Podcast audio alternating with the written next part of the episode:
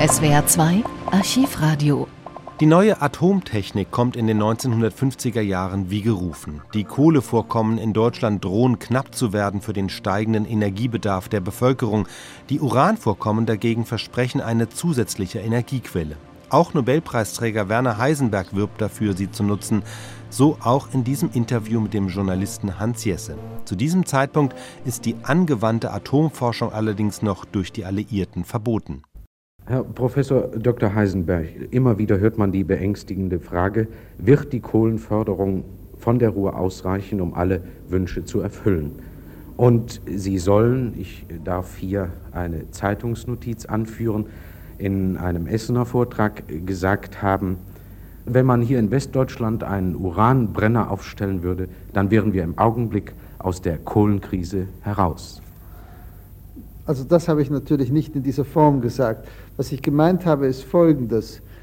Wenn man sich überlegt, dass man alle Uranvorkommen, die in Deutschland sind, ausnützt, das sind sehr bescheidene Vorkommen, aber man kann rechnen, dass im Erzgebirge etwa jährlich, sagen wir, fünf Tonnen Uran gefördert werden können, wenn man sich Mühe gibt. Diese fünf Tonnen Uran würden etwa dem Heizwert, also dem Energiewert von fünf Millionen Tonnen Kohle entsprechen und wenn 5 Millionen Tonnen Kohle mehr vorhanden wären im Jahr, dann würde das zweifellos jetzt die ganze Lage erheblich bessern, vielleicht die Lücke gerade ausfüllen oder knapp ausfüllen. Also damit wollte ich die Größenordnung dessen geben, was eben an Uranenergie in Deutschland möglicherweise gewonnen werden kann.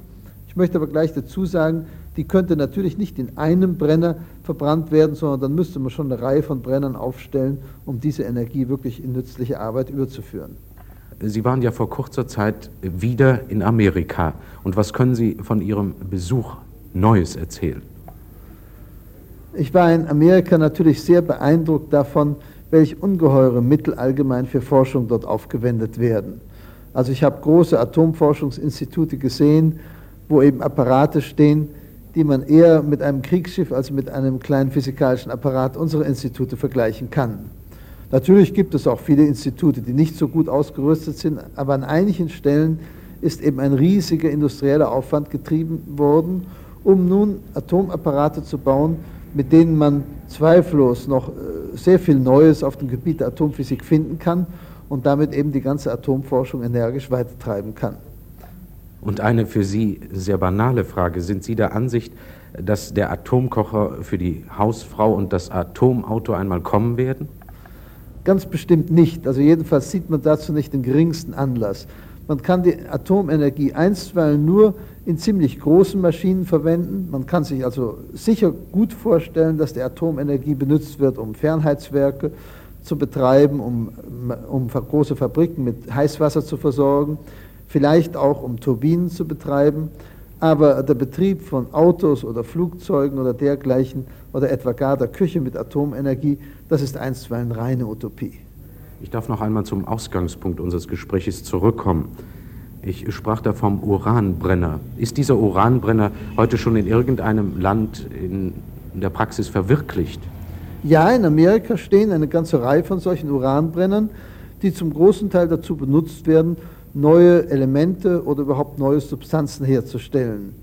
Zum Teil werden die Uranbrenner in der Kriegsproduktion des Explosionsstoffs Plutonium eingesetzt, aber zu einem erheblichen Teil werden auch die Uranbrenner zu friedlichen Zwecken eingesetzt, zum Beispiel dazu, Stoffe zu produzieren, die in der Medizin, in der Biologie, in der chemischen Technik eine erhebliche Rolle spielen.